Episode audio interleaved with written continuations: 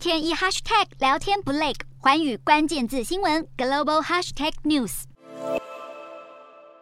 地面被炸出一个巨大坑洞，遭袭击的房屋已经被夷为平地，屋主哀伤清理家园，遭到俄军所袭击之处满目疮痍。俄罗斯不断针对乌克兰东部和南部加大攻击力道。俄罗斯国防部声称，俄军在乌克兰东部与南部多处共击落十九枚美国制造海马式火箭系统的火箭。而在俄军持续进攻的同时，莫斯科当局在乌克兰南部扎波罗热地区扶植的地方首长签署了一项法令，将举行入俄公投。不过，针对攻击扎波罗热核电厂一事，乌俄双方仍然各说各话。克里姆林宫指控乌克兰部队攻击扎波罗热核电厂，并警告恐怕对欧洲造成灾难性后果，甚至要乌克兰盟友施压乌国。但乌方反控俄罗斯炮轰核电厂，想让乌克兰南部断电。尽管遭到炮击，莫斯科扶植的地方政府首长表示，扎波罗热核电厂目前正以正常模式运转。对此，乌克兰国家核电公司负责人科廷呼吁将扎波罗热核电厂设为非军事区，并在当地部署维和部队。科廷还警告，核电厂遭到炮击有发生像车诺比核电厂那种核灾难的风险。而随着乌俄战火持续，西方国家军援一批接一批抵达乌克兰。